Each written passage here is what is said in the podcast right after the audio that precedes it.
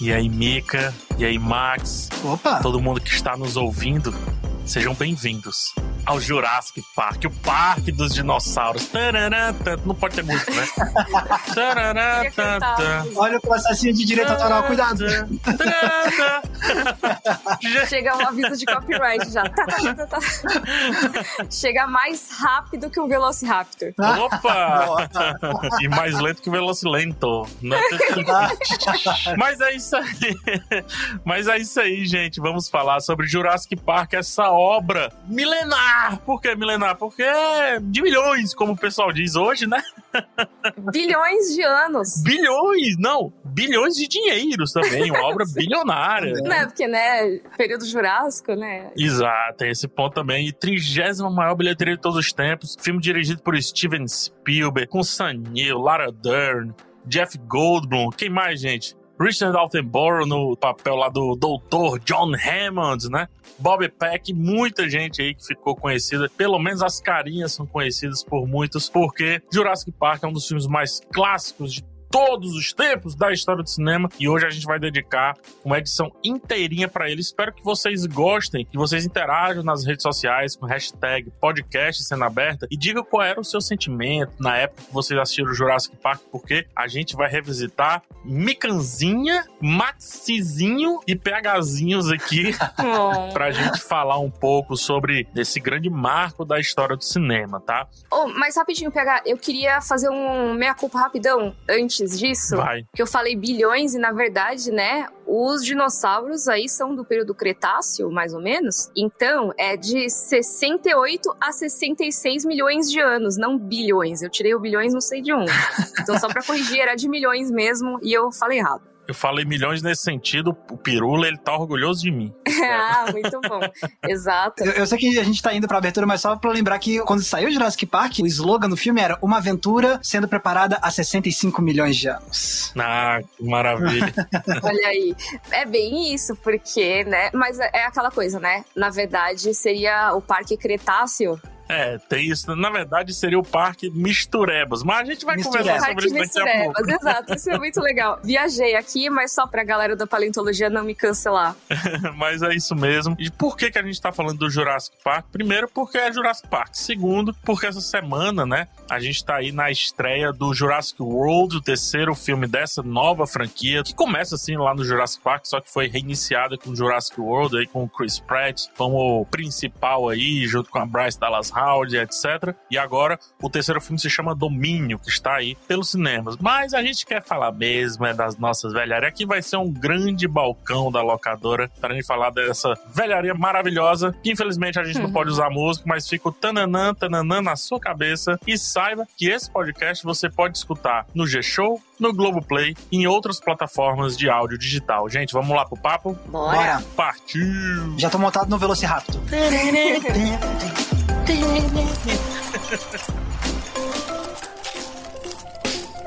Max, você sabe, né? Hum, Você sabe o que você tem que fazer, né? eu tenho que fazer. Todo mundo já viu esse filme, ou muita gente já viu esse filme, mas. Momento, sinopse de Max Valadez. Muito bom. Ok, pode deixar. Então, pra quem ainda não conhece Jurassic Park, esse é um filme de ficção científica que imagina e se a gente conseguisse ressuscitar os dinossauros? Então, você tem um grupo de cientistas que consegue essa façanha e eles não só estão satisfeitos em ressuscitar os dinossauros, como decidem fazer um parque temático. E aí, a gente vai acompanhar um grupo de cientistas e duas crianças que estão lá junto com esses cientistas, visitando o parque antes dele abrir. E a partir daí, a gente vai ver o caos se instalar quando essas criaturas milho... milionárias, ó. É, não deixa de ser. E como milionários é boa, né? Milenares voltam à vida e a gente então vê ação, terror, suspense e um pouquinho de comédia, por que não? Com os dinossauros que voltaram à vida. Perfeito. Eu aviso, esse programa ele vai ter spoilers leves, assim. Caso você ainda não tenha assistido Jurassic Park, caso exista, tenha um pouco de cuidado, mas eu garanto que não vai influenciar muito na obra. E se você não assistiu até agora, o que é que você tá fazendo, irmão? Vamos conversar direito aqui. É, então. É aquela coisa, não tem spoiler de clássico, né? É. Acho que a gente falou sobre isso no nosso podcast sobre o limite do spoiler. O filme foi lançado em 1993, ou seja, ele já tem quantos aninhos, gente? Quase 30. Quase vai fazer 30, 30 anos. Vai fazer 30 anos. 30 ano que vem. Olha, 30 anos ano que vem. Ano Exatamente. que vem então a gente fala da franquia como todo. Já fecha a pauta aí, bota no calendário. Mas, gente, eu vou descrever uma, uma, coisa aqui de Jurassic Park. Eu queria a opinião de vocês. Não é nem a opinião, o sentimento de vocês. É, eu brinquei aí com a trilha e tudo. É, o filme ele começa explicando a ideia do Dr. John Hammond, né? A ideia que, inclusive, muito bem escrita ali pelo Michael Christian, que é um livro, né? O filme é baseado num livro, uhum. e é um livro bem trincado ali, sabe? Ele tenta explicar demais as coisas. É bem interessante isso. Não necessariamente é científico, tá?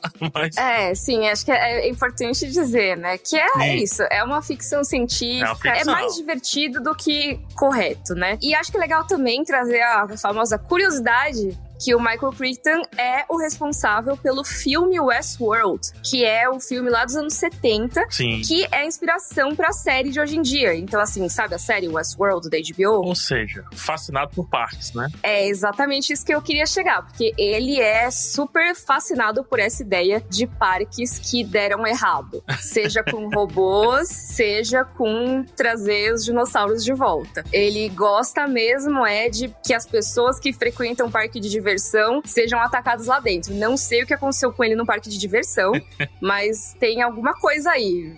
Vamos ver na terapia dele. Não deixa esse cara entrar na Disney, gente. Cuidado, na Walt Disney é... World, né? Ai, é verdade, já pensou? Convidam ele pra desenvolver uma atração ali dos parques, né? Exato. Mas enfim, eu ia descrevendo esse começo que a gente começa fora do parque, a gente começa entendendo quem são os personagens. Tem uma cena muito legal da Laura Dern levantando a cabeça, ela tá ali fazendo arqueologia, limpando um fóssil. E a gente encontra nossos arqueólogos queridos, a Laura Dern, o Sanil ali, trabalhando com carinho, passando pincelzinho, etc. Beleza, esse é o prólogo. Porém, nós ficamos de frente das portas do Parque dos Dinossauros, do Jurassic Park. As portas se abrem, a música toca pela primeira vez e a gente entra naquele novo universo que depois vai dar ruim, mas a princípio parece ser um universo bem legal. Uhum. Eu queria o sentimento de vocês quando essas portas se abriram a primeira vez que vocês assistiram o filme. Max, por favor. Então, Jurassic Park é um dos pouquíssimos filmes que me dá vontade de ter nascido alguns anos antes, uhum. só para eu poder ter a idade certa para quando o filme estreou, porque o filme é de 93, eu nasci em 91, então era um novo demais para ver esse filme quando ele estreou, né? Então é o tipo de filme que eu queria ter nascido, sei lá, uns 3, 4 anos antes para eu poder ver esse filme quando estreou e ter o impacto de ver no cinema, né? Ah, porque legal. eu vi ele de fato quando eu era criança, depois, quando passava na TV, eu acho que eu vi pela primeira vez com fita alugada mesmo, e era aquele negócio, meus coleguinhas, alguns já tinham visto e falavam, não, porque um filme muito assustador, isso aqui eu fui ver quase como se eu tivesse prestes a ver um filme de terror, não sabia muito o que, que eu ia ver. E quando eu cheguei lá, obviamente tem coisas muito assustadoras, mas esse senso de aventura, que acho legal se pegar essa cena pegada das portas abrindo, que é muito isso, é um filme que abriu as portas para um tipo de, de experiência cinematográfica que eu ainda não tinha tido, de especialmente com essa ideia dos dinossauros feitos de uma forma tão realista, né? A gente pode falar sobre isso mais para frente, sobre os efeitos digitais, etc. Mas acho que é isso, assim, é essa sensação de, de que você tá vendo algo que é completamente diferente de tudo que você já viu na vida e o senso de aventura, né? E agora, tendo estudado mais também sobre trilha sonora, agora eu entendo também o impacto de uma cena dessas também vem muito justamente da trilha sonora do John Williams, que começa uhum. a tocar o tema heróico, assim, etc. Então, realmente me marcou muito esse senso de aventura e de deslumbramento que o filme convida você a ter. Nossa, com certeza. Legal. E você, Mika? Você consegue tirar alguma coisa dessa cena? Você lembra de alguma coisa? Será que é? Você lembra a primeira vez que você viu isso? Eu acho que eu vi Jurassic Park mais velha, assim, ver mesmo inteiro, sabe? Uhum. Porque eu não tenho uma lembrança de como criança sentar e ver o filme inteiro. Eu lembro de cenas, uhum. mas eu não sei se eu cheguei a ver de cabo a rabo. Talvez tenha visto quando reprisou na TV, alguma coisa assim. Sim, coisa que aconteceu muitas vezes. É, exato, passava toda hora, porque é um dos filmes clássicos aí que a gente tem, né, dos anos 90. E eu lembro de ver, assim, depois de adolescente, adulta, de pegar e assistir, sabe, rever. E quando eu peguei mesmo de cabo a rabo, eu pensei, caramba, esse filme dá medo em umas horas. E eu não lembrava dele dando medo. Eu achava mó legal, dinossauro. Sim. Sabe? Sim. E ele tem seus momentos ali de suspense, de realmente você temer pela vida dos personagens e tudo. Ao mesmo tempo que ele tem um equilíbrio muito bom, que eu acho que é por isso até que ele traz essa marca ao longo do tempo, né? Sem ser brincar com fóssil nem nada. Mas ele é um filme que fez sucesso tanto com o público mais velho quanto com um mais novinho, né? Com as crianças que ficam pelo fascínio que essa cena da trilha sonora do parque sendo mostrado, com essa música esperançosa e que mostra um, uma nova maravilha do mundo. Isso fisga as crianças principalmente, também fisga o resto do público. Você tem os atores mirins também, né? O que já ajuda. Sim. E também os adultos por causa da parte de violência, um pouco do gore também, né? Então acho que tem para todo mundo ali, o que é muito legal. E eu acho que ele conseguiu equilibrar muito bem essas coisas: a comédia, o maravilhamento e a parte de suspense e terror. Nossa, com certeza. Mas o PH, agora eu quero saber do PHzinho. Uhum. Muito legal. Eu até acho que já falei em algum momento aqui como a fita, né? Aquela fita em alto relevo que tinha, Ah. parecia um fóssil mesmo, como essa fita é muito marcante pra mim. Foi um filme que eu morei dentro do cinema, né? Eu sou filho de pais separados, é, e eu ia encontrar com meu pai toda sexta-feira, então ele ia me buscar no colégio. E meu colégio era muito próximo do centro da cidade, que porventura também é onde fica o Cine de São Luís, que é Ah. os cinemas de rua que ainda resistem em Fortaleza, na verdade, praticamente o único que existe em Fortaleza. E aí meu pai, como ele trabalhava na polícia, ele naquela época era, nossa, era muito diferente assim, né? Ele me largava dentro do cinema e falava pro bilheteiro lá, ó, não deixa esse menino sair daqui não. então eu passava a tarde inteira lá no cinema, onde eu fazia minha tarefa, fazia as coisas do colégio e assistia os filmes, etc. O que é que aconteceu? Que nessa época eu tava passando Jurassic Park. então eu assisti Jurassic Park diversas vezes no cinema, mas diversas vezes. E um atrás da outra, às vezes. É, Os filmes eram geralmente intercalados, porque só tinha uma sala, né? Então passava Jurassic Park, passava outro filme e tal. Mas eu passei assim umas três semanas, todas as feiras seguidas assistindo Jurassic Park. Hum. E, cara, não tem como não ser marcante, né? Dada essa memória. Uhum, e depois eu sim. tive a memória da fita, do VHS, que era um VHS que sempre que eu ia na locadora, eu queria alugar. Sempre que eu ia na locadora, eu queria alugar. Acho que só parei de alugar quando pararam de enviar a capa em alto relevo. Quando criaram aquelas capas brancas, assim, se liga? Genéricas e tudo, só escrito assim com Time New Roma, Jurassic Park. Aí eu acho que eu parei de alugar, porque já não tava mais tão legal. Ah, então o PH tava julgando o filme pela capa, é isso? Exatamente.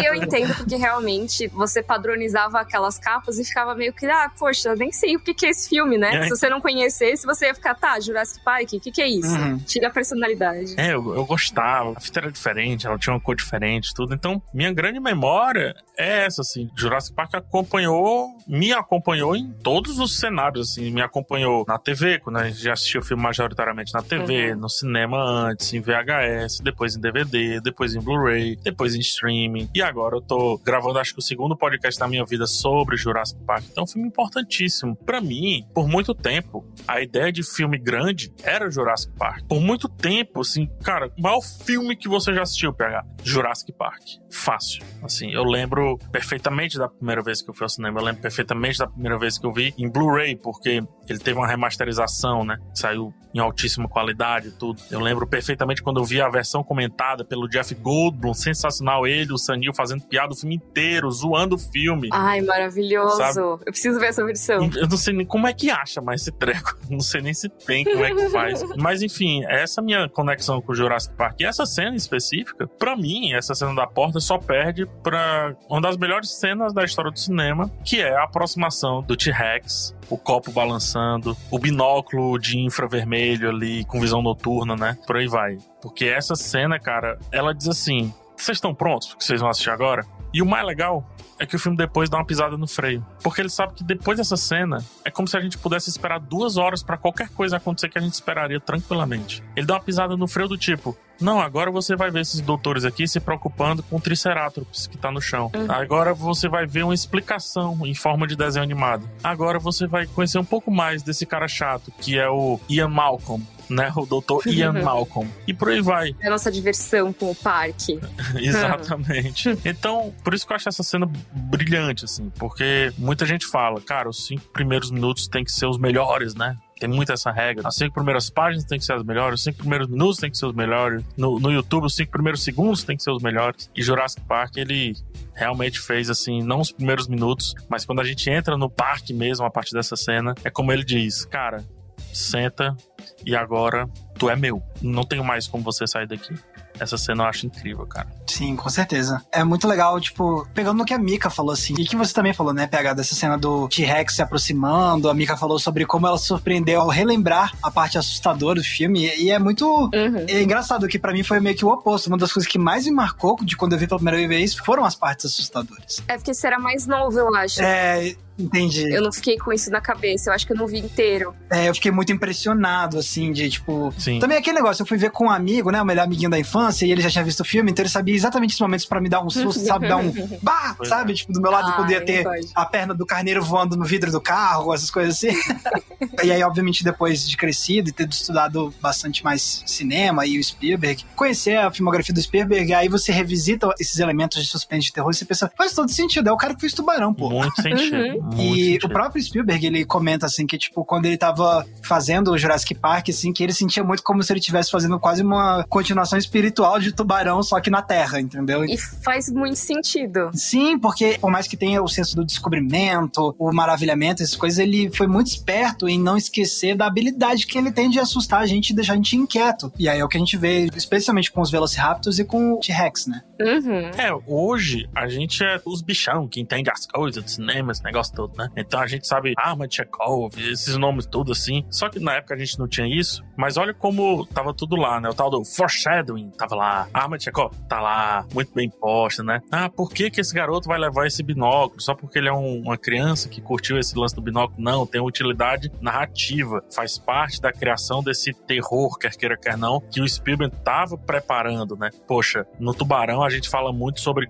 como quando não aparece o tubarão, parece que o tubarão tá mais presente ainda. Nossa, que medo, que bicho é esse e tal. E ele faz isso, essa cena pra mim é o resumo da carreira do Spielberg, porque ele faz praticamente todos os artifícios possíveis assim de se criar terror, tensão, drama e aventura. Tem a fuga, tem a correria, tem aquilo que a gente vê no Indiana Jones que é eles correndo da bola, no caso correndo do T-Rex, tem essa preparação do bicho que a gente não vê, a gente não sabe que bicho é esse, que é o tubarão. Tem o drama que é, tá, mas e essa criança que vai ficar sozinha, que vai se separar, que vai se dividir, como que eles vão se juntar? Tá tudo ali muito organizado e fora isso, o CGI e os efeitos práticos que também marcam a carreira dele. Parece que essa cena é tipo o currículo do cara, né? Se ele precisasse Sim. distribuir currículo, É o demo reel dele. exato, perfeito. É Spielberg Rio.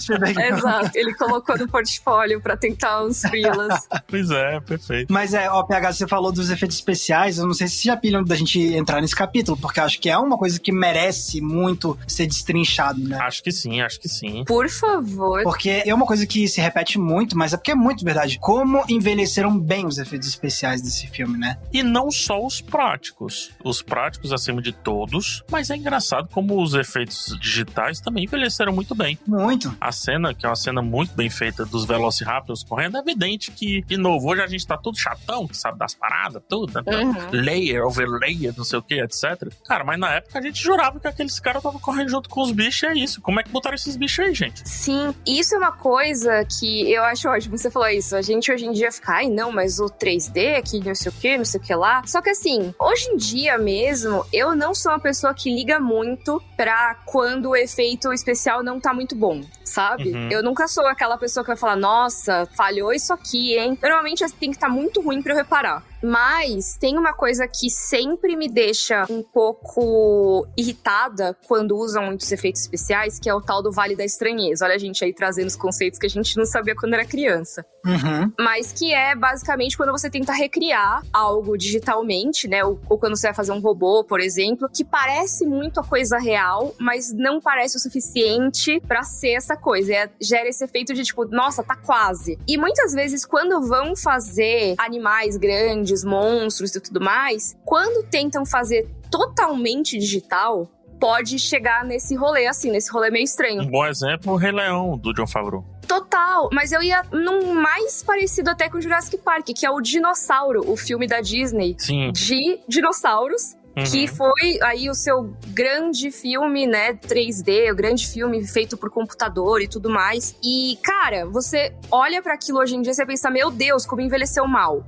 Só que você pega Jurassic Park, que foi feito anos antes, se eu não me engano, o dinossauro da Disney é de 2000, por aí. É. Então, assim, vai, pelo menos 5, 7 anos antes, né, foi feito. E por que que ele é tão mais real do que o outro? que tinha uma tecnologia muito superior se a gente for pensar, né, que se passou um tempo depois. Porque esses efeitos eles foram colocados para complementar o que já existia. Eles não estavam lá para criar o dinossauro totalmente do zero. Eles estavam lá muitas vezes para emular, né? Isso, e muitas vezes você tinha os efeitos práticos e o CGI e os efeitos, eles eram para ajustar algumas coisas, né? E muitas vezes também o filme ele tinha consciência da limitação dele, porque isso é uma coisa também que eu acho que os filmes acabaram perdendo entre os anos 2000 e que tá voltando agora um pouco, quando perceberam como as coisas envelhecem mal, que é de usar algumas coisas limitadas para dar uma disfarçada nessas limitações. Uhum. Escurecer demais. Aham. Uhum. Em Jurassic Park, por exemplo, a cena do T-Rex, você tem ele na chuva, uhum. sabe? Por quê? Porque, cara, você tá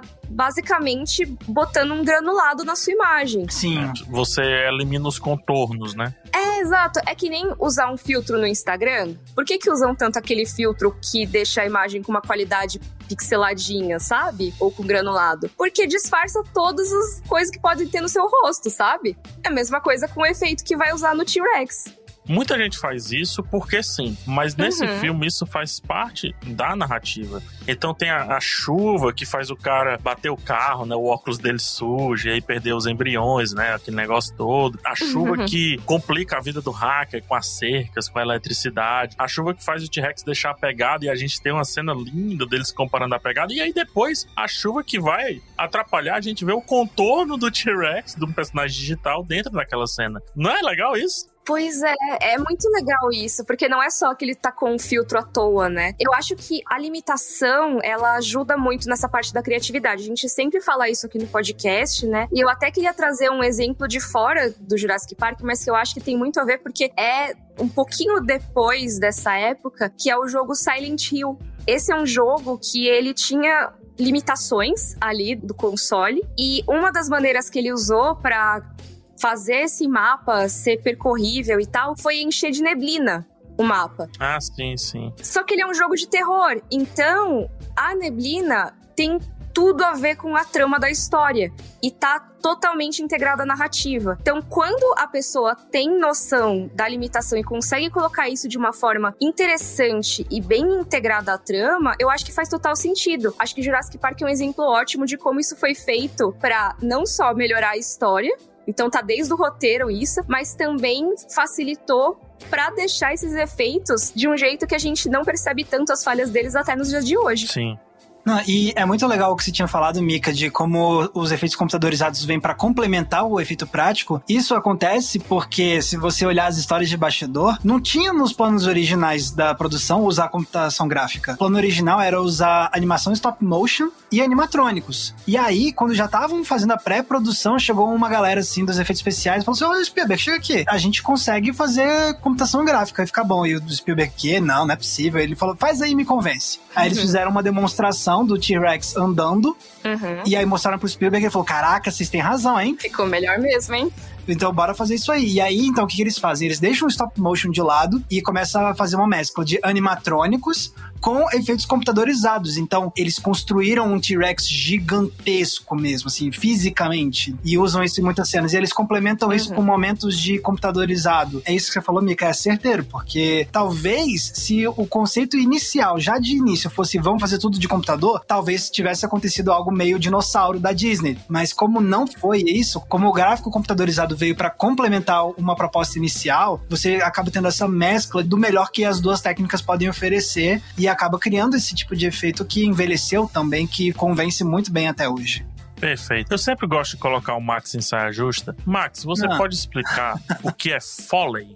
Sim, Foley. Então, para quem não sabe, Foley é o jeito que eles fazem os efeitos sonoros dos filmes. Então, muitas das cenas que eles filmam, eles não conseguem produzir o som bonitinho do jeito que quer que fique no final. Então, muitas vezes, eles mandam, depois, na pós-produção, você tem uma galera que fica, tipo, num hangar grandão com todo tipo de material, com todo tipo de piso, para poder fazer os efeitos sonoros na pós-produção. Seja um sapato, né? Exatamente, eles estão vendo o filme sendo projetado e eles produzem o som. Então tem alguém andando num, num asfalto, aí a pessoa vai lá e começa a pisar com um asfalto de verdade e microfona isso é para colocar depois no filme. E aí é muito legal porque o Foley de Jurassic Park é muito criativo. Mas rapidinho, acho que se você quiser explicar de um jeito também que as pessoas com certeza vão reconhecer, é que nem quando vão fingir que estão gravando algum som na cultura pop, que vão fazer o barulho de trovão e ter alguém sacudindo o papel alumínio. Assim, Perfeito, assim, aquelas rádios novelas. Isso.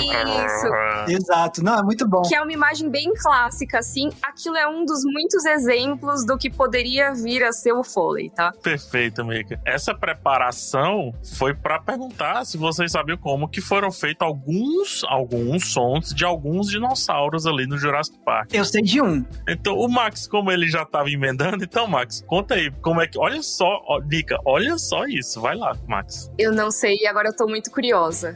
o negócio é, justamente, como é que a gente vai fazer efeitos sonoros dos dinossauros e de coisas de dinossauros, sendo que a gente não sabe como eram esses sons, né? Então tem que ser criativo. Então, por exemplo, tem uma cena muito legal que é o ovo do Velociraptor, né? O uhum. Velociraptor chocando, né? Do ovo. Tá, como é que vamos fazer isso aqui? Ah, não sei. O que, que eles fizeram? Pegaram uns melão, pegaram uns melões assim e começaram a, tipo, pegar um bem suculento melão e começar a esmagar e, e, e melancia também, pegar esse som meio aquoso, quebrar um pedaço de, de pão seco para fazer o barulho da casca quebrando, essas coisas assim. Esse é o que eu sei. Não, então tem outro que você passou. Caramba. Cara, eu amo como é isso, né? Coisas que não existem que eles têm que criar, né? Tipo, fiquei lembrando muito de quando fizeram o som das blasters do Star Wars, que é outra história muito curiosa, mas deixa eu voltar aqui pro tema, desculpa, continuem. Quero saber mais. Tem outro muito legal que alguns sons, poucos sons, porque né, nem todos os fósseis permitem isso, mas alguns eles tinham a caixa craniana perfeita, assim, né? E aí quando você tem a caixa craniana, você também consegue aspirar por dentro ali daqueles caminhos nasais e tudo mais e conseguir imaginar mais ou menos como que seria o som daquele bicho. Uhum. Então tem alguns que eles faziam isso, alguns dinossauros que eles faziam isso nessa caixa e moldavam direitinho a um apito para quando você assoprasse saísse o som do bicho. Ah, que legal. e aí eles digitalizavam, obviamente, maximizavam, né, aquilo ali tudo e ampliavam. É tipo uma dinoflauta. Exatamente. Uma dinoflauta, adorei. Dinocarina. Eu amei, amei. e no final é isso que a Mika falou muito bem, assim. Tudo bem que falar que o filme é limitado é de um ponto de vista de hoje, porque do ponto de vista de lá, ele era o máximo que se tinha. Sim, exato. Mas a gente tem que analisar, porque nós somos seres de agora, né? E os seres de agora, realmente, a nossa perspectiva é como a limitação dada à época, por mais que fosse o máximo que eles tivessem, fazia eles inventarem coisas maravilhosas que muitos filmes negligenciam e é por isso que esquecem de se perguntar, tá, a gente vai fazer esse filme sim, por que e como a gente vai ser eterno? Tá ligado? Será que vai ser a atuação de fulano, de Beltrano? Será que vai ser... O que que vai uhum. ser? Jurassic Park tem tantos pontos para eternizá-lo tantos detalhes, desde da entrega dos atores, atrizes, passando por os efeitos do Foley, como disse o Max, os efeitos é, visuais, o audiovisual como um todo, né? Que, cara, eu não sei se vocês conseguem, mas eu não consigo tirar Jurassic Park como um dos maiores filmes de todos os tempos, e uhum. muito por conta desses detalhes muito carinhosos.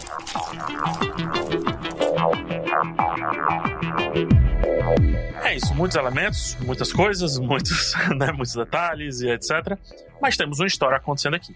Temos uma narrativa pra gente abordar. E eu queria saber o que é que vocês pensam de como essa história foi contada. É uma história simples, né? É uma história pueril. Vocês concordam ou não? Sim, sim. É, sim, é. ela é bem básica se a gente for parar pra pensar, mas eu acho que às vezes o básico é bom. Feito direitinho, pode ser maravilhoso. Sim, eu acho que é um filme que ele, tipo, ele entendeu que o grande atrativo iam ser os dinossauros e os ataques de dinossauros. Então eu acho que eles souberam muito bem, tipo, aceitar o fato de, tipo, ó, oh, a gente vai fazer uns personagens humanos que são legais, a gente vai fazer o público se importar com essa galera, porém, não precisam ser aqueles personagens mais memoráveis, com super complexos dramaticamente, não. A gente vai fazer uma coisa que é boa e que funciona bem, só que quem vai roubar o show são os dinossauros. E eu digo isso também porque quando a gente para pensar, obviamente a gente se importa com os personagens, mas o que mais cativa a gente e sempre marca das nossas memórias são principalmente as cenas que envolvem os dinossauros, né? E é um equilíbrio muito delicado você conseguir contar uma história que faça a gente se importar com os personagens humanos e, e ao mesmo tempo fazer a gente ficar fascinado com os dinossauros. Eu acho que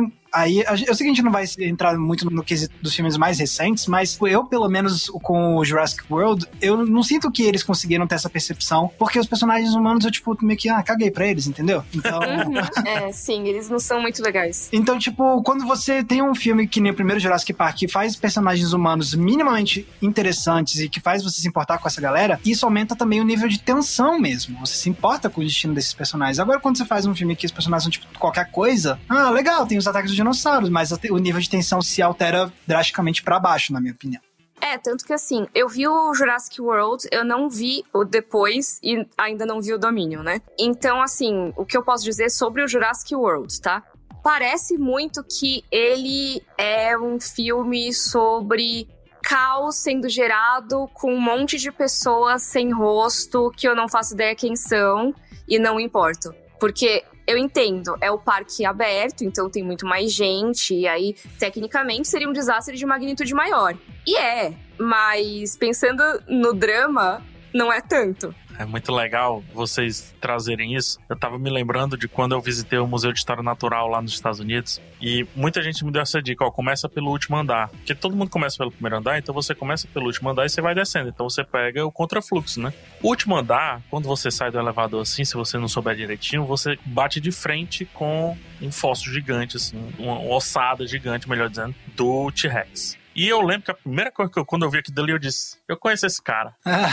tá ligado? Como é que pode, né? Se eu não sou cientista, se eu não sou esse negócio, se eu não sou paleontólogo, como é que eu conheço esse cara? É o poder do cinema, né? Ele faz a gente conhecer uma galera meu nada a ver. Porque, sim, os arquétipos estão lá, que é o cientista cético, que é o cientista envaidecido, que é o empresário que vai passar até por cima disso porque ele quer vender e tudo. Vários arquétipos estão lá e ainda tem as crianças para fazer um outro público se conectar. Mas, cara, quem a gente conheceu mesmo foi o Doutor Tiranossauro Rex, foi o senhor Velociraptor, né? Que é coisa que não existe, gente. Como é? PH, Talvez. Confessa aí, confessa aí que você tinha uns bonequinhos de dinossauro e esse era o nome que você dava pros seus bonequinhos. Esse aqui é o Doutor Tiranossauro Rex. Ai, muito Imaginando o PHzinho assim.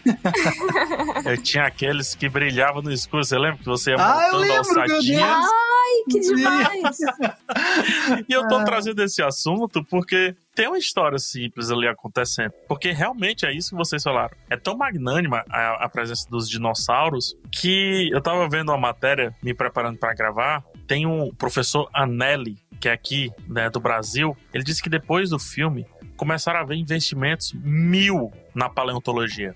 Tanto que nunca se identificou tantos animais na América do Sul, né, como no Brasil, na Argentina, Venezuela, Chile, que são parques arqueológicos, onde vários paleontólogos trabalham com muita força desde a década de 90, mas depois Inclusive, de Jurassic Inclusive, devolvam o Birajara aí, alemães, por favor.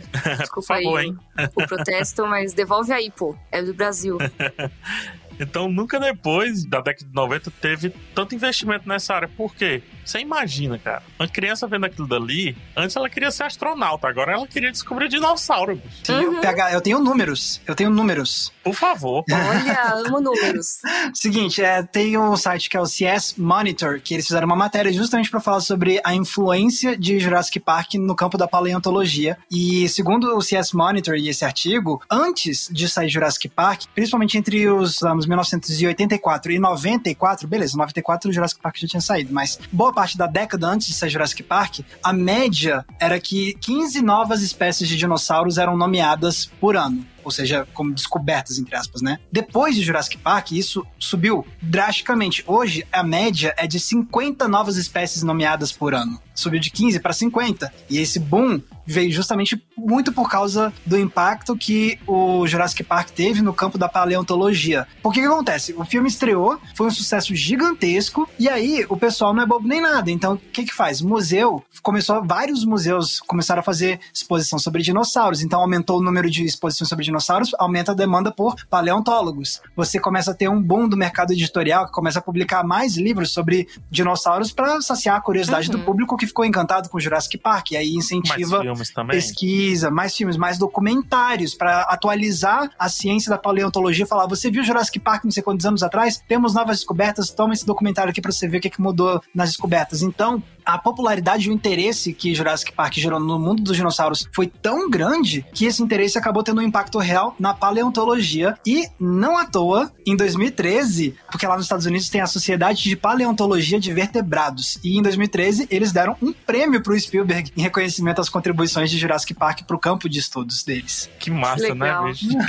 isso, isso, é muito legal, porque a gente brincou lá no começo, né? Ah, teria que ser é, é Parque Cretáceo e tudo mais. Sendo que, assim, no fim das contas, o que a gente vê é que muitas pessoas que trabalham na área gostam do filme. Às Sim. vezes, agora que a gente tá nessa geração de agora, talvez muitos tenham decidido os rumos das carreiras deles porque se fascinaram por Jurassic Park. Não tô dizendo que foi todo mundo, obviamente. Muitas pessoas têm fascínio por outros mil motivos. Mas talvez isso tenha chamado a atenção. E aí, quando a pessoa entra, começa a estudar, vê, ah, tá, isso aqui não era o correto, isso aqui hoje em dia é um conhecimento que a gente sabe que tá errado. Esse dinossauro era pra ter pena, esse aqui não sei o que lá. Mas, cara, isso não tira o fascínio que é ver esse filme e se apaixonar por esse assunto. Então, eu acho que além de todo o investimento que foi trazido para a área, também fez as pessoas se apaixonarem por esse assunto, sabe? E eu acho isso muito bacana. Não, é, até porque o jeito que o filme retrata os dinossauros é considerado um, uma coisa que mudou a percepção do público geral, assim, sobre os dinossauros. Porque antes de Jurassic Park, você obviamente já tinha muitos filmes, obviamente, que já falavam de dinossauros, mas para muita em gente do público do geral. Encantado. Sim, exato. Mas para muita gente do público geral, dinossauros ainda era um, um, tema tipo, ah, aquelas criaturas devagar, né, da antiguidade. O que que Jurassic Park conseguiu fazer foi mostrar pro público geral como dinossauros poderiam ser fascinantes. Por quê? Porque coloca cena de perseguição, faz eles serem dinâmicos, faz eles serem descolados, aterrorizantes, mostra várias facetas dos dinossauros e isso ajuda a mostrar, pô, peraí, muita gente agora tá vendo como dinossauros podem ser interessantes. Então, você sempre, obviamente, teve os nerds de dinossauros antes de Jurassic Jurassic Park, mas era como se fosse o filme que mostrou para quem não era o que os nerds dinossauros já sabiam o tempo todo, né? Que eles são muito legais e descolados e agora mais gente começou a se interessar por isso. E sabe uma coisa que eu acho muito fascinante do Jurassic Park? Que eu acho que ele teve muito sucesso em trazer, e por isso talvez ele seja tão bacana até hoje, que ele é um filme que aborda a discussão do cientista, do conhecimento, da interação do humano com a natureza, de um jeito que é muito neutro, na minha opinião. Uhum, eu, eu entendi. Eu, eu, sei o que, é que você quer falar, perfeito. Né? Que assim, a natureza e os animais selvagens, que no caso, né, dinossauros, eles já não são espécies, não são espécies que estavam, mas eles trouxeram, né, a princípio para ser como era no período deles, mas eles são dinossauros. Eles não são necessariamente bons ou ruins, eles não são vilões, eles são seres, animais selvagens que foram trazidos e, cara. Ninguém pediu pra nascer, né? Exato, eles não são malvados. Tipo, o Tiranossauro tá caçando, o Velociraptor tá caçando, sabe? Então, o que eu acho muito legal é que tem muita gente, por exemplo, que critica, ah, o Triceratops, a cena não vai a nada, sabe? Ai, mas o ovo, não sei o que, não, não presta. Tipo, são cenas que não são pro terror. Eles, de certa forma, mostram como assim, cara, é a vida acontecendo ali. Exato. E isso que eu acho, para mim, uma das principais coisas de Jurassic Park, que é a natureza é a natureza. O ser humano tem que saber lidar com ela, não necessariamente controlar ou explorar ou se envolver. Até quem quer abraçar o dinossauro vai tomar uma mordida, entendeu?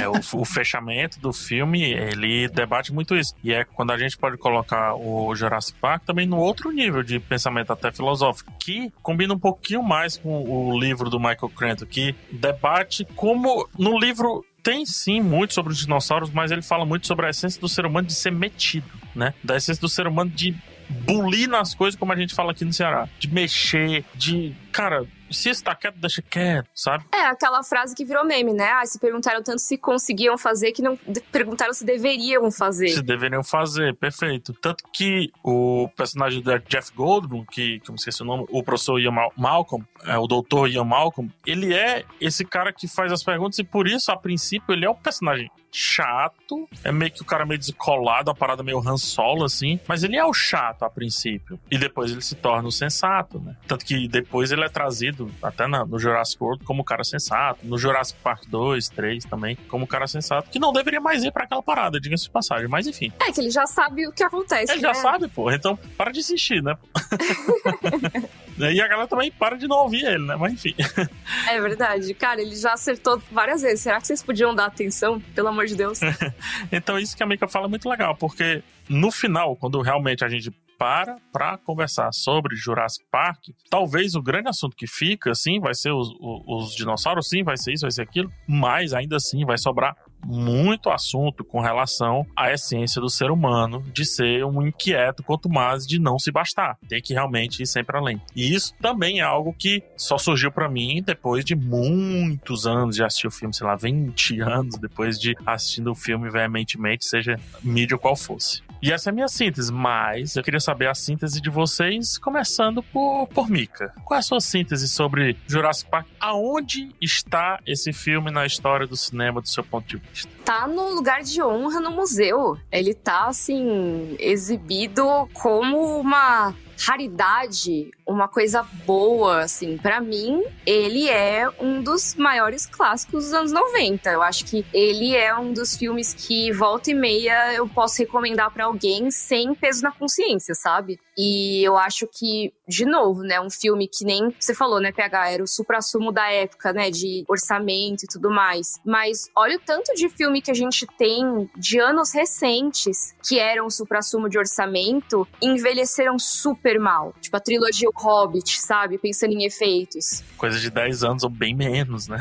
Pois é, então, filmes com orçamentos gigantescos que não envelhecem tão bem, não só pensando nos efeitos, né? principalmente nos efeitos, mas também pensando no filme em si. O que, que esse filme tem a dizer? Como que ele foi escrito? Como ele foi filmado? Ele trouxe algo de novo, algo de interessante, de diferente? E eu acho que Jurassic Park ele traz um pouquinho de cada uma dessas coisas, sabe? Eu acho que ele traz muitas, como eu falei, né, muitos elementos, desde o terror ali, muito particular, a aventura, um pouco da comédia, do drama. Ele junta tudo isso, junta vários temas, várias discussões interessantes, sem nunca perder a própria identidade. E eu acho que isso é uma lição que ele poderia dar para muitos filmes feitos hoje em dia, inclusive até pro próprio Jurassic World. Não tô falando do novo, tá, gente? Tô falando do soft reboot que rolou desse novo Jurassic World, o primeiro com o Chris Pratt. Porque para mim ele sofre de alguns desses problemas que eu acho que talvez ele pudesse olhar com mais atenção o filme original para trazer de volta essas coisas, sabe? Sem, sem talvez entender que o que faz sucesso é alguma outra coisa. Não sei se faz sentido o que eu tô falando. Faz sentido completamente o que você falou. que bom. E você, Max? Sua síntese. Só pra, inclusive, dar uma complementada no que a Mika tava falando, que ela começou dizendo, ah, não, porque devia ser preservado, né, no museu. Ele está porque a Biblioteca do Congresso dos Estados Unidos selecionou o Jurassic Park como um dos filmes que eles vão preservar como um, um artefato histórico culturalmente importante. Ah, é verdade, é verdade. Eu gosto muito quando rola esse tipo de coisa. Sim, é muito legal. Mas é, e eu acho que é, é, é bem isso, assim, eu acho que tem duas questões, na minha opinião, sobre o lugar de Jurassic Park na história do cinema e no contexto do cinema como um todo. Tem o lado da experiência, no sentido de que é um, é um divisor de águas. Acho que, assim, um, um, dos últimos grandes filmes que conseguiu, de fato, encantar a gente com o senso de, tipo, caramba, a gente tá vendo algo mágico acontecendo, no sentido de como eles fizeram isso. Porque o que acontece? Por causa de Jurassic Park e os efeitos especiais que foram sendo desenvolvidos porque Jurassic Park provou que efeitos computadorizados poderiam funcionar muito bem, hoje em dia a gente tá numa fase em que a gente sabe que qualquer coisa que a gente imaginar é possível de ser recriado com computação gráfica. Então, hoje em dia, você tem um filme que vai criar um, uma experiência visual de algo que você olha assim, caramba, e de algo que você nunca imaginou ser possível, é muito difícil de acontecer. E eu acho que Jurassic Park é um dos últimos grandes blockbusters que conseguiu trazer essa experiência de, tipo, estou vendo um momento revolucionário de fato, entendeu? Sem contar que é, em termos de como fazer um bom blockbuster, porque gente, muita gente, especialmente alguns cinéfilos super nariz em pé com filme blockbuster, fica falando como se blockbuster fosse tudo, tipo, coisa de segunda, terceira classe, sendo que não. E Jurassic Park é um exemplo de como fazer um blockbuster bom assim, que é divertido, é pipocão, mas também que é um, uma experiência de como pouquíssimos filmes conseguem proporcionar e que é reverenciado até por críticos de cinema e tudo mais. Então, e tem o lado também revolucionário de Jurassic Park do, do impacto que o filme teve. A gente falou agora do impacto na paleontologia, é, do impacto na indústria do cinema. Então, é um filme que mudou não só o mundo dos filmes, mas também o mundo ao redor da gente, né? Eu não vou me estender muito mais sobre isso, porque eu tenho um vídeo no Entreplanos para falar sobre o legado de Jurassic Park, quem quiser assistir lá. Mas assim, eu já vou deixar o gancho pra curiosidade, pegar a curiosidade da galera. Basicamente, o Jurassic Park é um dos responsáveis por levar ao cenário que a gente tem de hoje em dia, em que a cultura pop da Coreia do Sul tá super em voga e conquistando o mundo. Isso é um desdobramento histórico de efeito dominó que veio com a estreia de Jurassic Park na Coreia do Sul. Então eu vou deixar essa. Mas. Mas eu, eu vou... quero agora, na minha mesa. Ai, ai, tá. Então eu vou dar a versão resumidinha, que é o filme estreou na Coreia do Sul, fez mais dinheiro do que toda a indústria automobilística sul-coreana naquele ano. E aí o governo da Coreia do Sul assim, peraí, cinema pode gerar mais dinheiro do que a nossa indústria automobilística? Vamos investir nessa parada de, de cultura pop. E aí eles começaram a implementar várias políticas de incentivo à produção cultural e de incentivo à cultura pop sul-coreana. E obviamente é um processo devagar, né? E aí isso vai tendo, com o passar dos anos, vai gerando mais obras. E aí você chega nesse cenário em que Parasita tá ganhando Oscar de melhor filme, você tem Round Six conquistando o público, você tem as músicas de, de K-pop conquistando o mundo. Isso tudo é tudo desdobramento do investimento que a Coreia do Sul fez em cultura pop depois de ver o estrondo que fez Jurassic Park. Olha só, aquele meme do dominó caindo, que é tipo Steven Spielberg faz bonequinho de dinossauro, e aí o, o dominó pequeno, e aí o grande é Parasita ganhou o Oscar de melhor Exato. Obviamente, gente, ó, calma, não tô dizendo que Parasita ganhou o Oscar por causa do Spielberg, porque não é isso, sabe? Não é isso. Não, é, é só que uma coisa vai levando a outra. O meme do dominó é esse. O meme do dominó é esse. Mas então, o que eu quero dizer com isso é que Jurassic Park não só mudou o mundo do cinema, mas mudou o mundo ao nosso redor. Teve impacto real na ciência, teve impacto real em indústrias culturais. Então é um negócio que é um grande divisor de águas em vários sentidos. Então é isso. E que é um filme gostoso demais de assistir até hoje. É melhor prova de que é uma grande obra.